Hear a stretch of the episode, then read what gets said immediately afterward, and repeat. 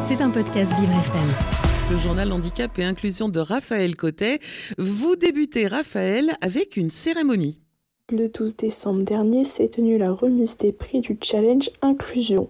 Cette troisième édition met en avant des initiatives en faveur d'une société plus inclusive.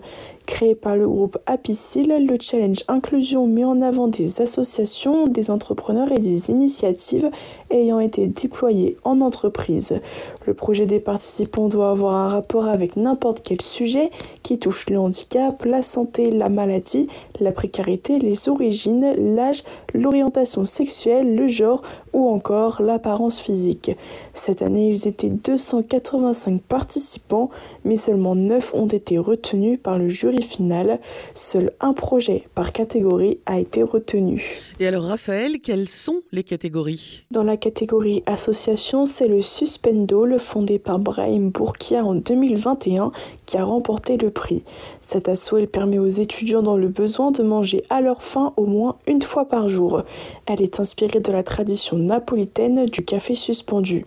C'est un concept qui donne la possibilité aux clients d'un restaurant de payer un menu à des étudiants si le restaurant de là où ils consomment appartient à un réseau partenaire à l'association. Cet assaut est née à Mantes-la-Jolie dans les Yvelines. Elle a fini par être digitalisée afin de soutenir un plus grand nombre d'étudiants à travers toute la France. Leur nouvel objectif est d'enregistrer plus de 1000 restaurants pour pouvoir offrir 10 000 repas par jour.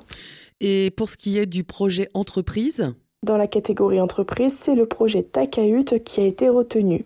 C'est une communauté collaborative et solidaire qui a été fondée en 2019 par un Nantais, Jean-Marie Marquet, tétraplégique depuis ses 19 ans.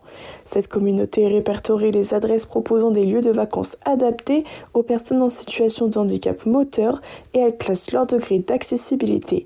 Entre activités et logements partout en France, Takahut facilite énormément le déplacement et les vacances des personnes en situation de handicap. Celles-ci sont beaucoup moins appréhendées car ils ne se retrouvent pas dans un lieu inconnu. Et pour la dernière catégorie Enfin, dans la catégorie initiative en entreprise, c'est le projet Handicap qui a été déployé au sein de la maternité Saint-Vincent de Paul à Lille. Ce projet vise à accompagner vers la parentalité des personnes en situation de handicap.